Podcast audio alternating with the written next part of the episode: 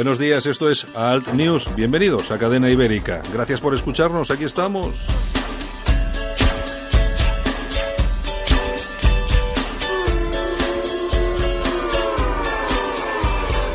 Escuchas Alt News, noticias alternativas en Cadena Ibérica, con Santiago Fontenla. Saludos supercordiales de Javier Muñoz, que está en la técnica, este que os habla, Santiago Fontenla, de todos nuestros colaboradores. Hoy tenemos un programa interesante. Vamos a tener con nosotros a Yolanda Couceiro Morín y los titulares de toda esa prensa alternativa que traemos. Se van sumando más digitales, ya tenemos eh, cinco. Luego Yolanda os informará sobre ellos y también vamos a tener con nosotros a Beatriz Becerra, que es la vicepresidenta de la Comisión de Derechos Humanos del Parlamento Europeo, que también nos va a contar unas cuantas cosas de Europa y de aquí.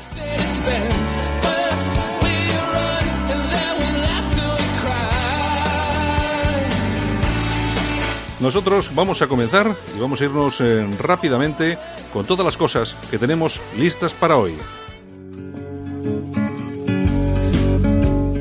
Si le cuesta trabajo empezar el día, el aseo diario le supone un esfuerzo, le da miedo salir solo de casa, en San Camilo Ayuda a Domicilio le prestamos la ayuda que necesita. No deseche la idea sin conocer nuestros precios. Consúltelos en sancamilo.info y a través del teléfono 911-697-999. 911-697-999. Todo nuestro personal está capacitado y asegurado según legislación vigente. San Camilo ayuda a domicilio. Llame y déjenos echar una mano. Alt News, información y opinión diferentes. Analizamos la actualidad desde otro punto de vista. Escúchanos en Cadena Ibérica. Fue en 1843 cuando Isabel II firmó un real decreto que impuso la bandera rojigualda como enseña común de todos los ejércitos, acabando con la amplia variedad de colores y escudos que portaba cada regimiento hasta la fecha. Así se ha mantenido durante los últimos 175 años, con la única excepción de la tricolor durante la Segunda República y la Guerra Civil en el bando republicano. La unidad de la monarquía española y la actual organización del ejército y demás dependencias del Estado exigen imperiosamente desaparezcan todas las diferencias que hasta ahora han subsistido. Así rezaba la orden con la que el 13 de octubre de 1843 Isabel II dictaba que banderas, estandartes y escarapelas debían adoptar los colores rojo y amarillo. Sin embargo, fue Carlos III quien 58 años antes había elegido estos colores. Al subir al trono, el monarca observó que la mayoría de países utilizaban banderas en las que predominaba el color blanco, lo que daba lugar a confusiones en alta mar, llegando incluso a provocar algún desafortunado incidente. Para ponerle remedio, Carlos III encargó en 1785 a su ministro de Marina, Fray Antonio Valdés, que le presentase varios modelos de banderas que fuesen fácilmente reconocibles. El ministro convocó un concurso del que seleccionó 12 bocetos que presentó al rey, que eligió el modelo que ha llegado hasta hoy en día para la Marina de Guerra y un segundo diseño, con los mismos colores pero diferente composición, para la mercante. Este diseño de la rojigualda fue entonces el adoptado por los barcos de guerra y más tarde se amplió su uso a todos los establecimientos dependientes de la Armada, Armada popularizándose así en las ciudades costeras. Hay además pruebas puntuales de su utilización en otros ámbitos durante el convulso siglo XIX, aunque el ejército continuó usando sus banderas anteriores. Así siguió hasta 1843, cuando una joven Isabel II, siendo presidente del gobierno provisional Joaquín María López, firma un real decreto para imponer la bandera roja y amarilla con medidas de 1,47 por 1,47 y un escudo circular en el centro de las armas reales. Pese a ello, su adopción por todas las unidades militares fue muy progresiva y durante los siguientes años algunos regimientos siguieron usando sus enseñas. El uso de la rojigualda fue así ampliándose y siguió vigente incluso durante la Primera República, cuando se suprimieron todos los símbolos reales de los escudos, pero se mantuvo la bandera. Hubo un proyecto para cambiarla por una nueva bandera tricolor, de colores rojo, blanco y azul, aunque finalmente no se llevó a cabo. No fue así durante la Segunda República, en la que tan solo dos semanas después de su proclamación, el gobierno promulgó un real decreto implantando la bandera tricolor de franjas roja, amarilla y morada, con el escudo de España en el centro, sustituyendo la corona real por un castillo. Esta bandera siguió siendo utilizada por el bando republicano durante la guerra civil junto a las enseñas de los distintos partidos políticos y sindicatos, mientras el bando nacional restableció la bandera bicolor tan solo un mes después del alzamiento y, una vez concluida la guerra, incluyó el águila de San Juan en el escudo. Con puntuales variaciones en el escudo, continuó el símbolo hasta la promulgación de la Constitución de 1978, que recoge la rojigualda como bandera de España. La bandera de España está formada por tres franjas horizontales, roja, amarilla y roja, siendo la amarilla de doble anchura que cada una de las rojas, reza el artículo 4 de la, la Carta Magna. El escudo no aparece, sin embargo, recogido en la Constitución, sino que es una ley posterior de 1981 la que lo define. Cuartelado de Castilla, León, Aragón y Navarra, con la granada en la punta y el escusón central de la Casa de Borbón, timbrado por la corona real y con las columnas de Hércules a sus costados. Pues bien, mientras el Instituto de Historia y Cultura Militar del Ejército de Tierra está conmemorando este aniversario durante todo este 2018 con diversas iniciativas entre las que se encuentra una exposición de banderas de España que ha estado ya en Barcelona, se encuentra ahora en Cartagena y visitará la Coruña y Valencia, los sufridos ciudadanos orgullosos de su enseña nacional siguen y seguimos teniendo problemas para mostrarla públicamente. Es España el único país del mundo, el único donde pueden asesinarte por mostrarla. A los hechos me remito. Hace unos meses asesinaban a Carlos Laínez por llevar unos tirantes con la bandera nacional. 175 años de enseña y aún tenemos que seguir defendiéndola con nuestra vida. No cejaremos en el empeño y si vivir depende de renegar de ella, bien hallada la muerte sea. Señoras, señores, muy buenos días. Líderes políticos, líderes de la empresa, de la cultura. ¿Qué piensan? ¿Qué opinan? Conócelos en las entrevistas de actualidad de Alt News con Santiago Fontenla. Alt News, información y opinión diferentes. Analizamos la actualidad desde otro punto de vista. Escúchanos en Cadena Ibérica. A muchos ciudadanos les suena muy lejano aquello de la Unión Europea. Quizá una parte de culpa sea de los medios de comunicación, que no hemos sabido o no hemos podido transmitir una idea más clara de lo que representa la Unión Europea. Sobre todo ahora que la imagen de la institución no está en su mejor momento entre los españoles, que se preguntan, tras el caso Puigdemont y el de otros golpistas huidos a países europeos que no están por entregarlos a España, ¿para qué nos sirve estar en esta institución? Lo cierto es que hay políticos que hacen un magnífico trabajo en Bruselas. Una de ellas es Beatriz Becerra, integrada en el grupo de la Alianza de los Liberales y Demócratas por Europa y también vicepresidenta de la Subcomisión de Derechos Humanos del Parlamento Europeo. Beatriz Becerra nos acompaña esta mañana. Buenos días, Beatriz. Hola, ¿qué tal? Buenos días. Bueno, pues eh, aquí estamos. Muchas gracias por estar con nosotros aquí en Cadena Ibérica. Bueno, comentaba que eh, estabas en el grupo ALDE, eh, creo que como independiente, ¿verdad? Sí, así es, como independiente. Sí, porque antes creo que estabas en UPyD y aquello se, se fue al traste. Es decir, que tú te quedaste, tú te quedaste como independiente. Claro, yo, yo fui elegida efectivamente por la lista de UPyD en 2014 y después de aquel momento, pues eh, todo el mundo conoce lo que ocurrió con el partido, hubo una serie de, desastres electorales sucesivos y de, desencuentros internos y, externos y llegó un momento en el que, especialmente después de que los propios fundadores lo abandonaran, entendí que había dejado de ser útil a los ciudadanos y que, bueno, mi trabajo en Europa, con el programa que llevaba y con, pues, con los problemas que había que afrontar, me permitirían hacerlo mejor como independiente, eso sí, dentro del grupo liberal. Bueno, hombre, lo que sí está claro es que sí estás haciendo un, gran trabajo, se podrá estar de acuerdo en unas cosas más que en otras, etcétera. Bueno, pero lo cierto es que es que sí que estás haciendo un gran trabajo y tú eres una persona que se mueve mucho en redes sociales, eres muy activa en redes sociales. Es cierto lo que he dicho hace un momento, eh, ¿has visto eh, cierta desafección entre los españoles a las instituciones a raíz del caso Puigdemont? Bueno, yo lo primero les agradezco mucho esa consideración y el reconocimiento a un trabajo que, efectivamente es, sin descanso y es con todo el empeño y la determinación del mundo. Otra cosa es que consigamos todo aquello que queremos conseguir. Pero yo creo que, aunque sí se pueda ver un cierto, una cierta desafección en, en algunos aspectos ¿no? dentro de la ciudadanía, lo cierto es que los ciudadanos españoles son los más europeístas y los que más confían en la Unión Europea. El Eurobarómetro acaba de, refrendarlo, ¿no?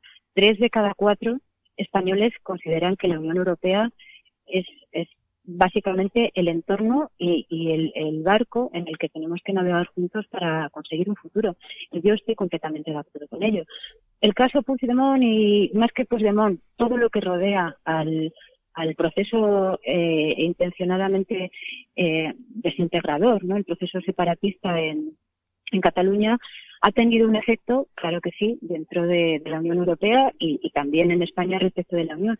Pero yo creo que la, posición que han adoptado, han adoptado tanto las instituciones como los principales gobiernos es muy clara. Europa es un marco legal y de valores.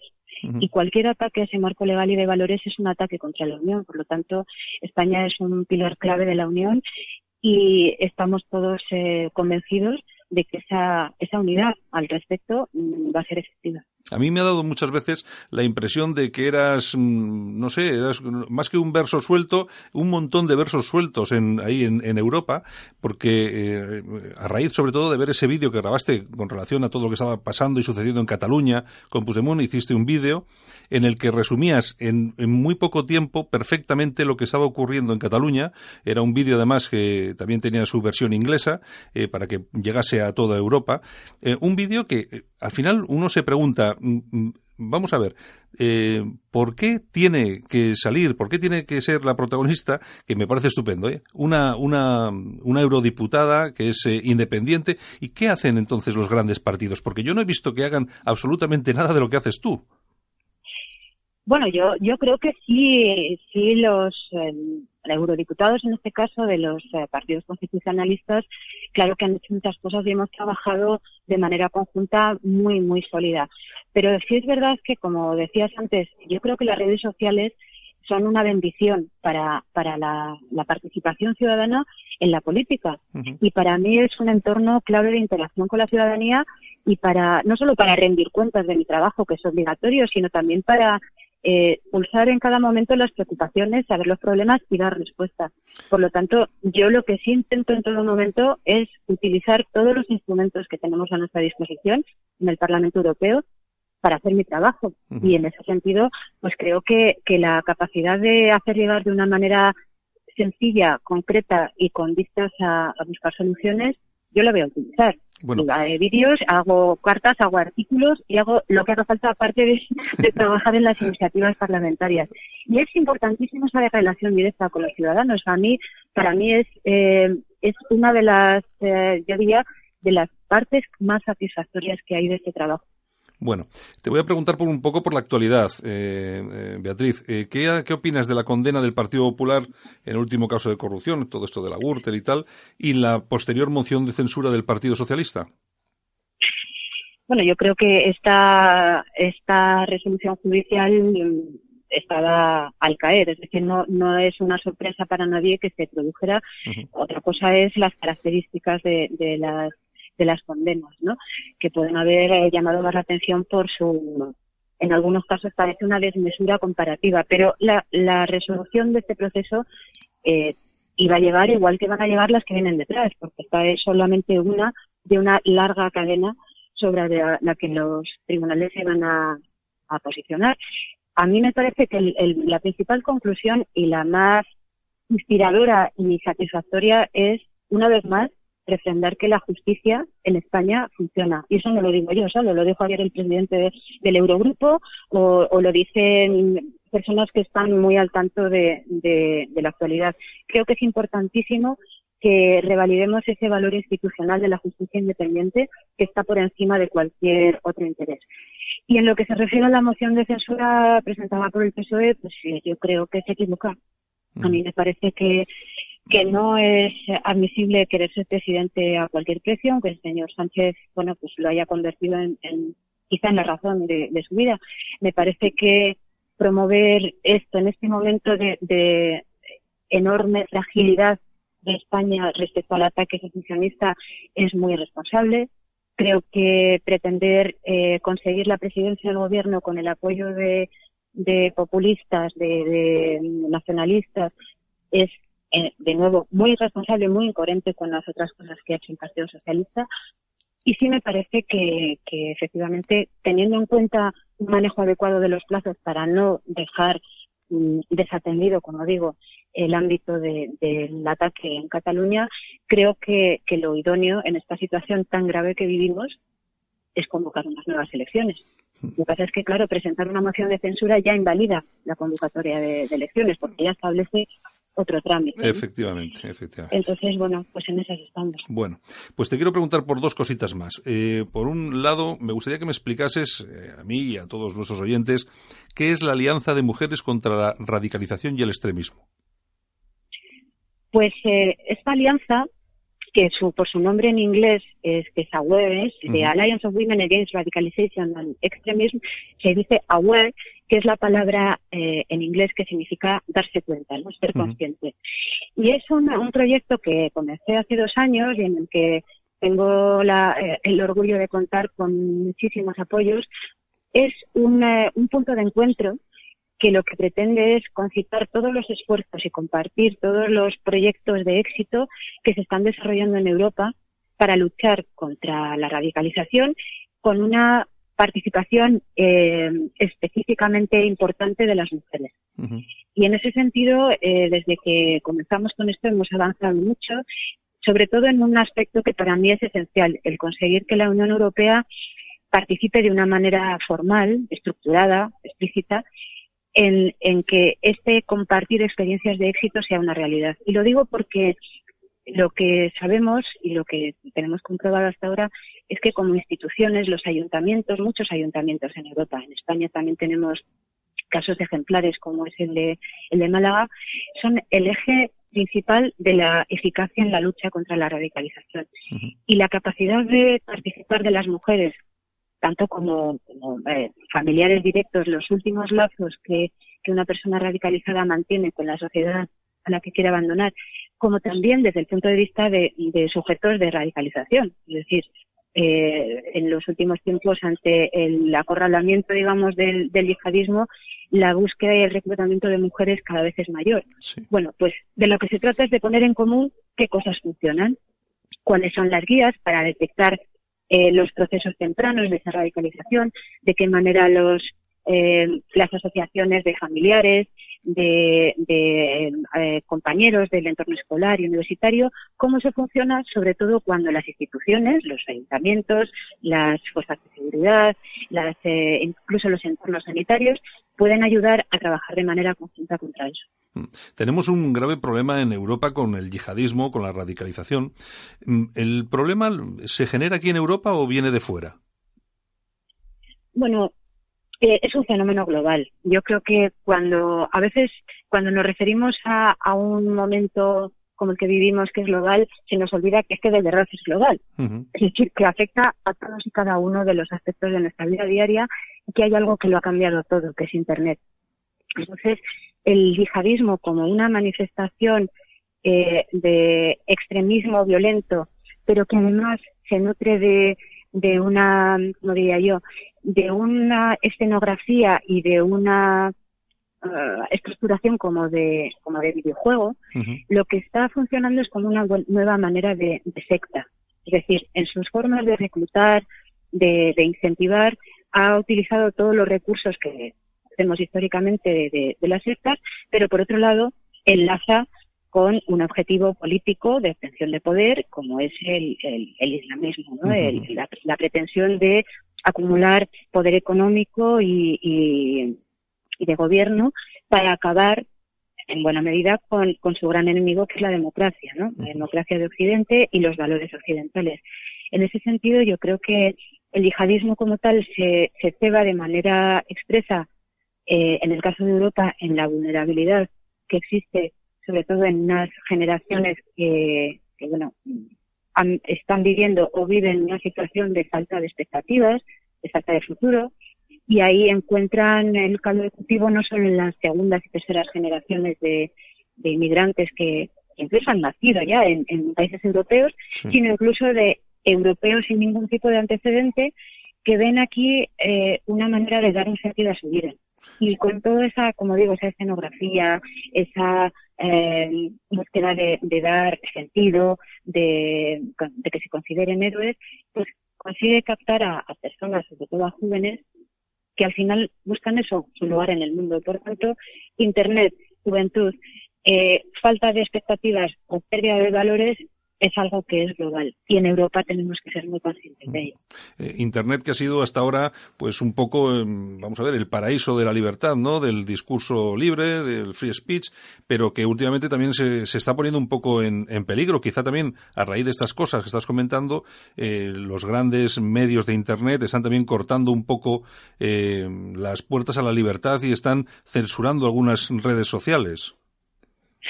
Bueno, yo creo que, es, es eh, una cuestión de, responsabilidad y de trabajo conjunto.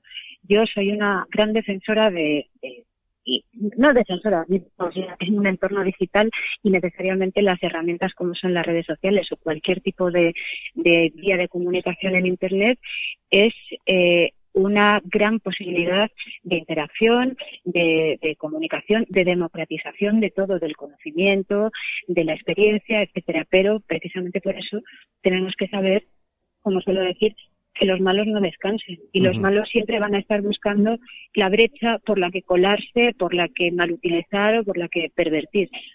Pero precisamente por eso los que estamos en el lado bueno, o, por lo menos eh, intentamos defender esos valores fundamentales de, que son los derechos humanos, las libertades, empezando por la expresión, tenemos que ser igual de persistentes, igual de sistemáticos e igual de estructurados. Eso significa que no solamente son los legisladores quienes tienen que estar alerta, que por supuesto, sino también los grandes operadores son los que necesariamente son parte de, de ese gran acuerdo. Uh -huh. Yo creo que Internet es sobre todo, y debe ser sobre todo, progreso y democratización y participación. Eso no quita para que seamos conscientes en cada momento de que la seguridad, la privacidad eh, y, la, uh, y el enfrentamiento permanente a cualquier muestra de discurso de odio tiene que ser una prioridad. Y en ese balance entre la libertad y la seguridad es donde se mueven las democracias. Uh -huh. eh, Beatriz, una de tus, de tu, no sé, de, de tus campañas máximas a, a, favor de la libertad ha sido el apoyo a la oposición venezolana. Te has enfrentado, uh -huh. además, eh, de forma bastante dura a, a, Nicolás Maduro. E incluso yo he rescatado aquí una frase que, si te parece, la voy a leer, que me ha parecido, pues, no sé, de, definitiva, ¿no? En la que dices que la eh, autodenominada izquierda europea no quiere que le recordemos su vinculación de connivencia con el chavismo. Vayan y denuncien la narcocorrupción del régimen venezolano, exijan el fin de la brutal represión política, reconozcan la grave crisis humanitaria o no se atrevan a volver a darnos una sola lección de democracia. Esto lo dijiste tú, Beatriz.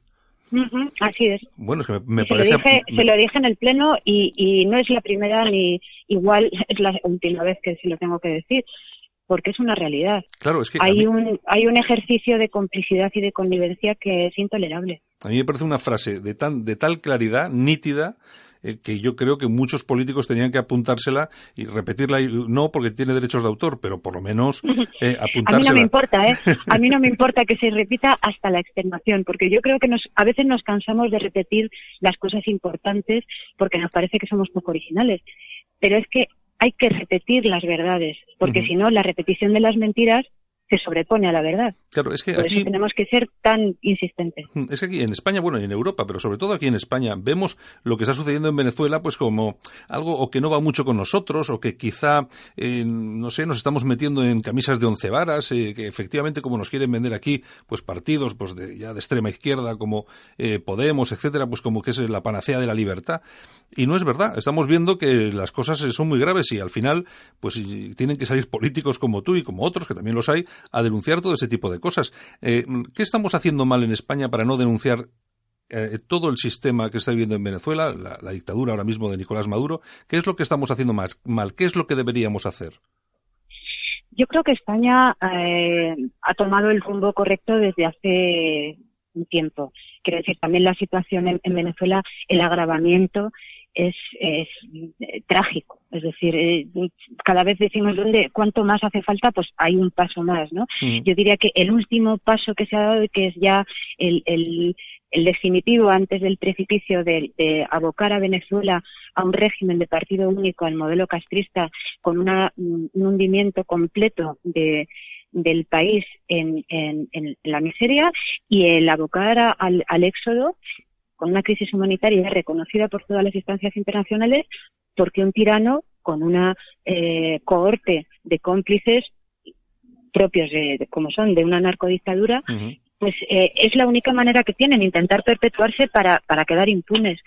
Yo creo que en, España ha habido mucha tolerancia durante muchos años a este tipo de regímenes populistas, eh, sean los bolivarianos o sean los de otro orden, ¿no? En otros países. Pero ha habido mucha tolerancia por ese doble discurso del llamado socialismo del siglo XXI. Hemos seguido asistiendo durante estos años y incluso el domingo pasado a la complicidad expresa de un expresidente del gobierno de España. Es decir, eh, ese tipo de blanqueamiento de, de, una situación que sería completamente mm, denunciada por, por ellos mismos en otro país, en el caso de Venezuela se ha llevado hasta unos límites, como digo, intolerables. Entonces estamos hablando de, casi 30 millones de personas, estamos hablando de un éxodo de, millones de venezolanos en todos los países de la región. Hay una, una gravísima situación en lo que a la seguridad de la región latinoamericana se refiere. Y aparte de todo esto, lo que estamos asistiendo es a la destrucción sistemática y además siguiendo pasos ya conocidos de, otros modelos que se han instaurado, como es el caso de Cuba. Eh, lo que pasa es que ya no estamos en la misma época y ya ese tipo de impunidad o de discursos cruzados para encubrir según qué cosas ya no es sostenible. Entonces, bueno, lo que lo que hay que insistir y yo es lo que insisto es en los hechos probados, es decir, Maduro, aparte de, que ya eh, desde el principio lo que pretendió es agravar lo que ya había iniciado Chávez, lo que ha hecho es sustituir un Estado por otro. Es decir, él ha vaciado de competencias y de contenido a los tribunales, ha vaciado a la Asamblea Nacional legítimamente eh, elegida en 2015, ha creado un órgano ilegítimo que es la constituyente, ha convocado varias elecciones que son una completa farsa, tiene cientos de presos políticos torturados, tiene, por supuesto, la libertad de expresión completamente eliminada y lo que todo lo que está haciendo ya ha concluido en, ese juramentarse ayer un presidente ilegítimo elegido en una farsa ante un órgano ilegítimo como la constituyente, además eh, ocho meses antes de lo que marca la Constitución. Esos son hechos. Y ante los hechos, eh, ya las caretas de, esa izquierda que no tiene ningún tipo de, argumento que decir, más allá de repetir como loros que es una injerencia, cuando los datos de mortalidad, de miseria, de, hundimiento completo de la economía y de las instituciones es palmario. No, no se puede sostener ya de ninguna manera. La comunidad internacional, además, es unánime al respecto. Bueno, pues eh, aquí en España seguimos eh, soportando algún, algún discurso en el sentido contrario. Bueno, oye, eh, no te queremos molestar más, pero sí te, te, tengo que hacer una pregunta casi porque me obligan a hacértela. Me gustaría que me, que me hablases un poco de tu futuro político. Bueno, pues eh, el futuro en lo que se refiere al Parlamento Europeo pasa por las elecciones que están ya convocadas para el año que viene, para mayo de 2019. Y a mí me gustaría muchísimo poder seguir desarrollando mi trabajo sobre todo porque las áreas en las que yo me he especializado y en las que tengo abiertos muchas vías de, de, eso, de trabajo, como es derechos humanos, como es igualdad, peticiones, desarrollo, son de largo recorrido. Es decir, yo no vengo a hacer mi campaña personal en un tema concreto. Yo trabajo con la vista larga. ¿no? Lo que pasa es que, claro, obviamente para poder eh, volver, es decir, para ser reelegida, eh, de acuerdo al sistema electoral, tienes que ir en la lista de un partido, de un partido nacional. Exacto, desgraciadamente las listas transnacionales europeas que hemos promovido muchos para estas elecciones europeas no hemos conseguido sacarlas adelante. Entonces, bueno, mi futuro pasa por ahí yo no, yo de momento lo que tengo en este año que está por delante es muchísimo trabajo que hacer. Eh, espero seguir respondiendo a las expectativas de los ciudadanos europeos, especialmente de los españoles. Y, y como digo, me gustaría mucho poder seguir contribuyendo a ese bien común. Bueno, pues yo creo que ya nos has dicho bastante, algo es algo, ¿eh? Oye, Beatriz, Beatriz, pues no te, no te molestamos más hoy. Muchas gracias por estar con nosotros aquí en Cadena Ibérica. Un abrazo muy fuerte y sigue con ese buen trabajo. Un placer, de verdad, muchísimas gracias. Hasta luego. Hasta luego.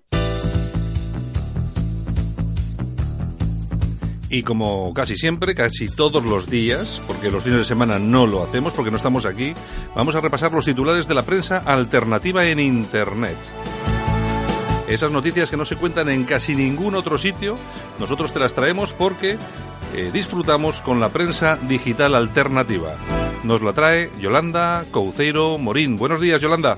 Muy buenos días, ¿qué tal? ¿Empezando semana? Pues aquí estamos, como siempre, eh, empezando eso, eso, exactamente. Y casi acabando mes. Bueno, no sé, es que no sé exactamente qué día es hoy. Porque es que no sabes en qué día vives. Ya, es que yo vivo un poco, vivo un poco perdido de la mano de Dios que decía aquel. Pues nuestra última semanita de mayo. Bueno, pues me parece estupendo. Vamos a ver, ya sabes que tenemos nuestros digitales alternativos que son los siguientes. Pues, pues, mira, hoy empezamos con la tribuna de cartagena.com y nos cuentan eh, que son juzgados por, por despegar una bandera española y hacer sonar el himno español. José Luis Roberto y tres personas más del Partido España 2000 han sido acusados de un delito de amenazas ante la vivienda de Mónica Altra por cantar lo del Viva España y, la, y el himno español. La cancioncita de Manolo Escobar. Tiene tela, tiene tela. O sea, aquí ahora ya te, acusan y te denuncian y te demandan por cualquier cosa. Pero estos no son los que decían que lo de los scratches era el, no sé, la, libertad de expresión de, claro. Claro, cuando se lo hacen, pues a Soraya Sáenz de Santa María, Cifuentes, a los demás, cuando se los hacen a ellos, la cosa ya cambia. Sí, no, y hay que denunciar. La cosa ya se pone un poco. De todas formas, vamos a ver, todo esto es una tontería. A mí lo que me extraña muchísimo es que eh, en ese juicio se le pida una cantidad de dinero X, que son mil y pico euros, me parece. una 1800 creo que son. Pero bueno, pues simplemente por ir a un sitio, a ponerte con una pancarta y cantar el Viva España de Manolo Escobar. Es que me parece... Y luego, claro, esta mujer, que es la misma que ha dado 450 euros a todos los inmigrantes, legales o no, que lleguen a la Comunidad Valenciana, claro. esta es la que dice que... Bueno, claro, es que para esto, es que yo no sé para qué debatimos. Es que para esto el himno de España es una amenaza, claro. Es que en España, el himno de España es una amenaza, eh, la bandera es una amenaza, quemar fotos del rey, pues está bien hecho, escupir la bandera de España está bien hecho. Ahora, eh, si cantas Viva España, eh, pones el himno nacional o llevas tu bandera en, en, el balcón de tu casa, pues está mal. Y como poco, pues te llaman facha. Como, poco. Como mínimo. ¿Qué más tenemos? Pues mira, seguimos en la tribuna de cartagena.com, donde detienen en Murcia a un boliviano por dejar embarazada a su hija. ¿Qué te parece? Lo normal eh, últimamente con, el, Bueno, es que, es que estos son, estos son cosas que son... Durante dos años había estado abusando de ella, la había violado y bueno, la madre, evidentemente, 40 años y también inmigrante, lo sabía y no hizo absolutamente, nada. Tienen, es que, claro, al final eh, parece que no, pero tienen otra cultura, vienen, vienen de otra cultura que es absolutamente diferente a la nuestra. Yo no sé si eso estará permitido en su país, me imagino que no. Pero, pero, desde luego aquí lo que tiene que haber es mucha cárcel y mucha expulsión inmediata de todos los familiares relacionados con, en este caso, con el agresor. Es que no tenemos por qué aguantar en este país que este tipo de gente venga aquí a hacer este tipo de cosas, porque hoy lo hacen con su propia hija, con su pues propia hija. Pues con su hija lo hacen... Claro, imagínate tú mañana con quién lo puede hacer, pues con la hija de cualquiera de las personas que nos están escuchando. Es terrible. si, una, persona, si un padre es capaz de violar a su hija, ¿qué lo hará con la de los demás? Bueno, ¿qué más tenemos por ahí, Yolanda? En fin, bueno, nos vamos a la tribuna del País Vasco.com. Vamos de, de, norte a sur. no, de sur, de sur a norte. De sur a norte, de sur a norte. pues mira, graves ataques a la libertad de expresión en Europa, donde la censura, evidentemente, impide informar sobre el Islam. Eh, bueno, eh, pero eso ya es, eh, no es tampoco, no es... No es, El, pan nuestro de cada día. Claro, no es, no es algo nuevo exactamente, porque la verdad es que la censura que se está produciendo en redes sociales y en, y en, Internet es brutal.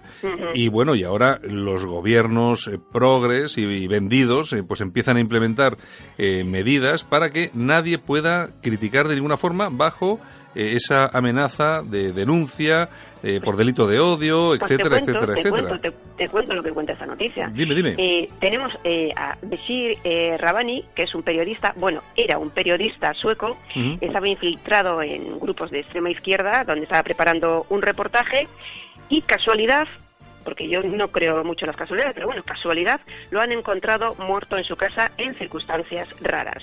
Parece ser que estaba a punto de revelar las relaciones entre estos grupos de extrema izquierda y un amigo nuestro, George mm. Soros. George Soros que está en, que está en, todo.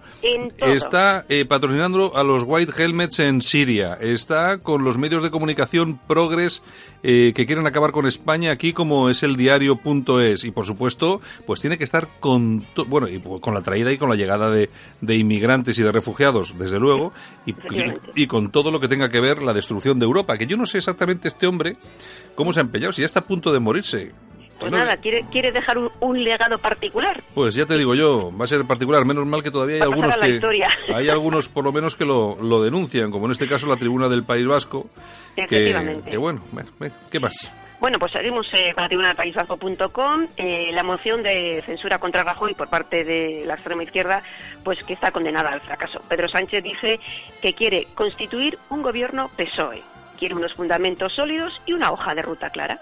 Sí, lo que pasa es que necesita para hacer este tipo de cosas la ayuda de los separatistas, que son precisamente aquellos que quieren destruir España, que es lo que quiere gobernar él, que este todavía no se ha enterado de lo que va el tema. Claro, todos los separatistas están encantados y dicen, bueno, vamos a echar a Rajoy, porque Rajoy será muy malo, pero por lo menos, pero por lo menos de vez en cuando dice, bueno, pues ponemos el artículo 155, aunque sea blandito, pero Hombre, es que todos, todos estos independentistas que son muy listos y más listos que Sánchez, pues quieren tener al tonto útil. ¿Y quién es el tonto útil? Pedro Sánchez. ni más ni menos, es que es así. Pues así será, así será. En fin, vamos a la gaceta.eu. Un refugiado, y seguimos, pakistaní, viola a una alemana para infectarle la hepatitis C pero no te lo pierdas, no lo pueden deportar porque en su país no lo quieren. Claro, ¿cómo lo van a querer?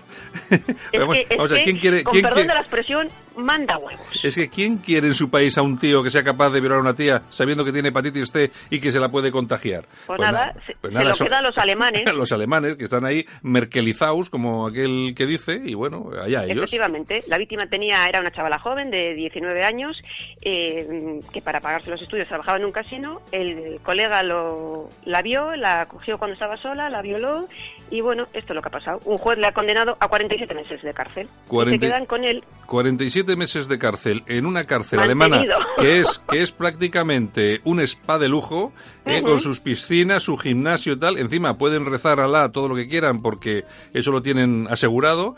Y, claro. Los se, se, quitan uno de encima. Bueno, claro, y es que además tú fíjate lo que se evita el tío asqueroso eh, en, ir a una cárcel eh, de Pakistán, que es que son cárceles, yo siempre lo digo, son cárceles de verdad. Donde, donde tú llegas allí y duermes en el suelo. para limpiarte para limpiarte el culo con la mano. Y, prepara, y, prepárate porque te van a dar candela todos los días. Porque claro eres, eres un violador pues lógico ¿qué quieres? Así que, pues a las cárceles europeas, a vivir de cine, mantenidos, y aquí paz y después gloria. Dentro de 47 meses, si no sale antes, volverá a hacer lo mismo y punto, no pasa nada. Claro, porque 47 meses son eh, cuatro años, pero seguramente que en dos ya estarán en la calle. Efectivamente. Así que, bueno, A seguir contagiando con el hepatitis C, pues a más chicas. Bueno, ¿qué más tenemos? Pues seguimos en la gaceta.eu, donde otra, un matrimonio magrebí tortura, asesina y quema a su niñera francesa. El matrimonio, ella era diseñadora de moda, bueno, es, y él empleado de banca. Sí, porque no son, vamos a ver, no son cualquiera. O sea, no son dos inmigrantes que llegan que nadie se sabe quiénes son, sino que son dos tipos. Uno me parece que es lo que dices tú, trabaja en la banca, en una, una firma importante. Y ella diseñadora de moda, es que es alucinante. Y se les ocurre coger a la francesita, torturarla, eh, ahogarla y luego quemarla para deshacerse del cadáver. Pero no te lo pierdas, en una barbacoa. Mientras hacían una barbacoa la estaban quemando. Sí, claro, para disimular el olor. Es increíble. Esto es la, alianza de civilizaciones, el multiculturalismo.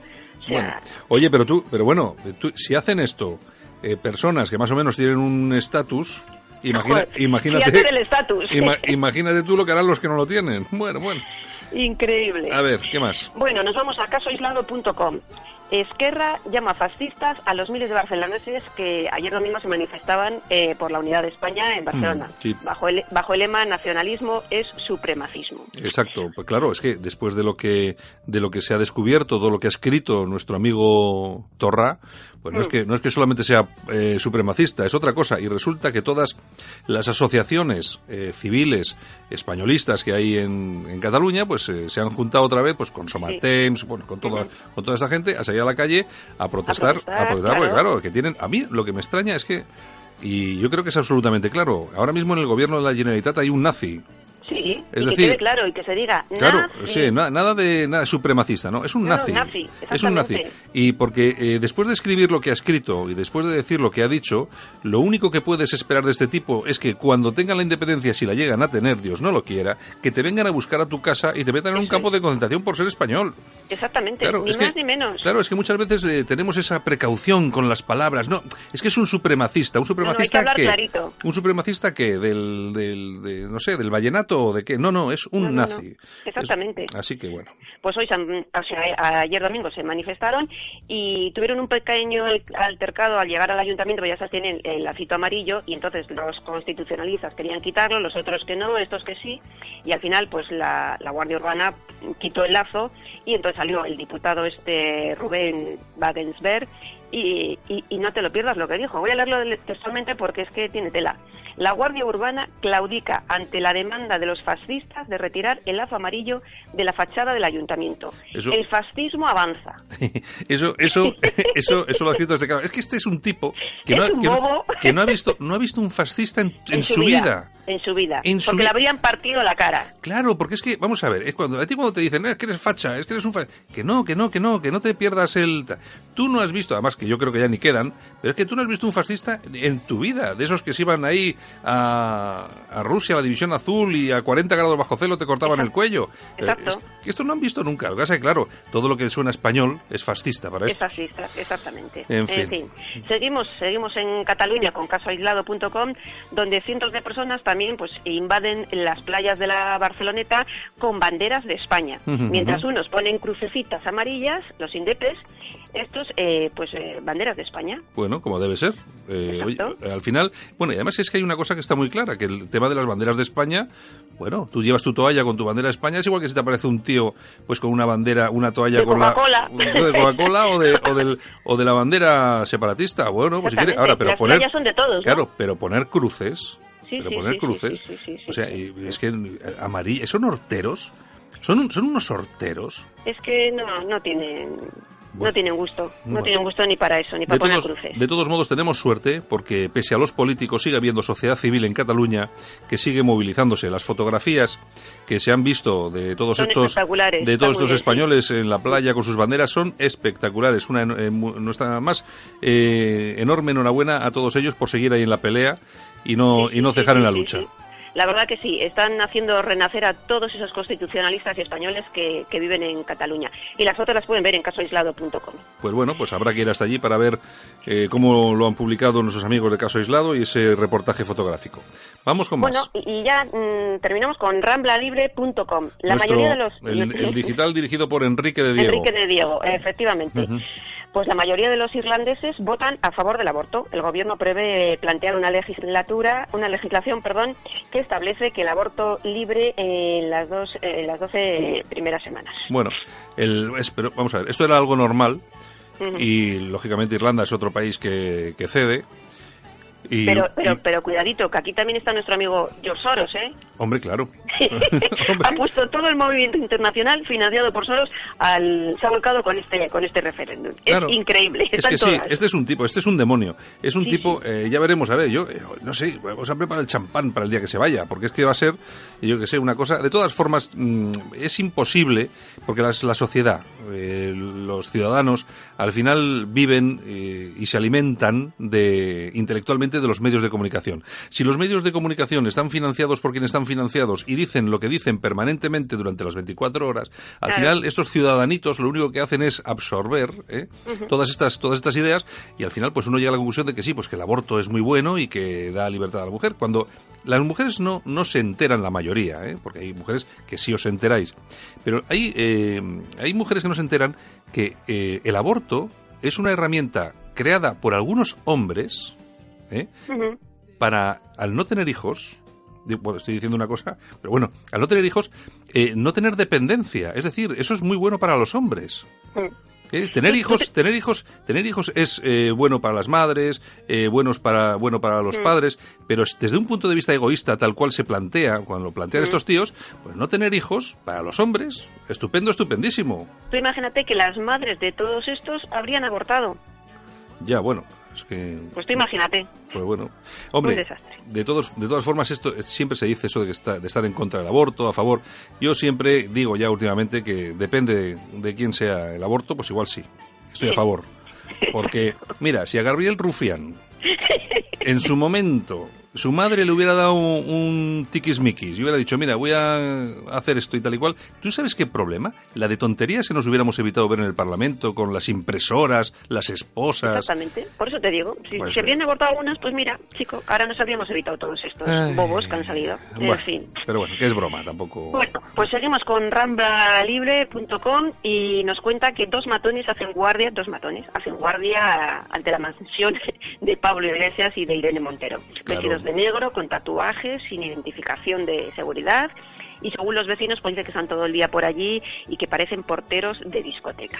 Bueno, pues igual son eh, de, las, de las discotecas que, que frecuentan ellos, ¿no? sí, sí, sí, yo, fíjate, claro, es que es normal, porque si cada vez que se van ahora van a tener eh, pancartas puestas en, el, en los muros de la casa. Oye, pero todo es muy muy normal, libertad de expresión, lo mismo que han hecho ellos con los demás. Ya, pero bueno. Su propia medicina. Bueno, que además que ya sabe todo el mundo que han ganado la votación famosa y mm. las bases han dicho que no, no, no, que sus líderes pueden tener si quieren el casoplón, que no les importa cómo han conseguido el dinero, que, no, que, no les importa la vinculación entre la, entre la entidad que les ha dado la pasta y los créditos y los fondos que ha depositado ahí Podemos, nada, no importa. Que sigan, que sigan, que son buenísimos y magníficos. Eso es chavismo puro, ¿eh? Que sí, que sí. Seguro muchos muchos de esos, de esos votantes que tienen ellos en, su partido, seguramente no tienen ni para pagar la, luz eléctrica, ni la calefacción, ya te ni nada de nada, pero da igual.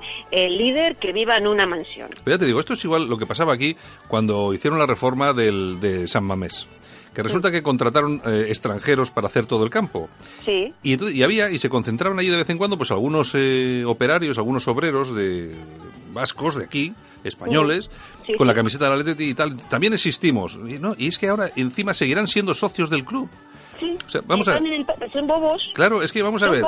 Si no te dan trabajo, tú luego vas a ir ahí a pagar tu, tu, tu abono anual para ver a estos. Tu entrada. O tu entrada para ver a estos tipos que resulta que se han gastado el dinero en, en reformar el, el, campo, hacer un, campo nuevo, pero han traído mano de obra extranjera en vez de contratarlos. A, es que es una cosa. A los de aquí, a los autóctonos. es una cosa tenebrosa. En fin, bueno, pues hemos terminado por hoy y te doy un repaso a todos nuestros digitales. Ramblalibre.com, casoaislado.com, lagaceta.eu, la tribuna del País Vasco.com y la tribuna de Cartagena.com. Bueno, pues son los digitales que tenemos ahí, que nos dan información alternativa. Mucha de la información que nos ha dado Yolanda, pues seguramente que no se puede ver en otros medios de comunicación, otra quizás sí, pero bastante retiradita. Y siempre es bueno tener en la cabecera y en el ordenador estas publicaciones son digitales, que están dirigidas por gente estupenda y que lanzan cada día un montón de información alternativa que hay que tener en cuenta. Yolanda, muchas gracias y hasta mañana. Pues muy buenos días a todos y un besito desde Bilbao. Venga, hasta luego. Hasta luego.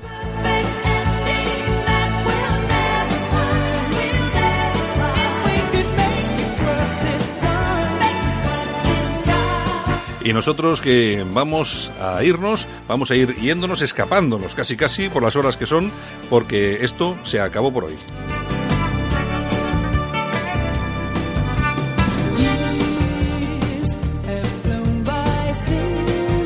Saludos supercordiales de Javier Muñoz, estado en la técnica, y este que os habla, vuestro amigo Santiago Fontenla.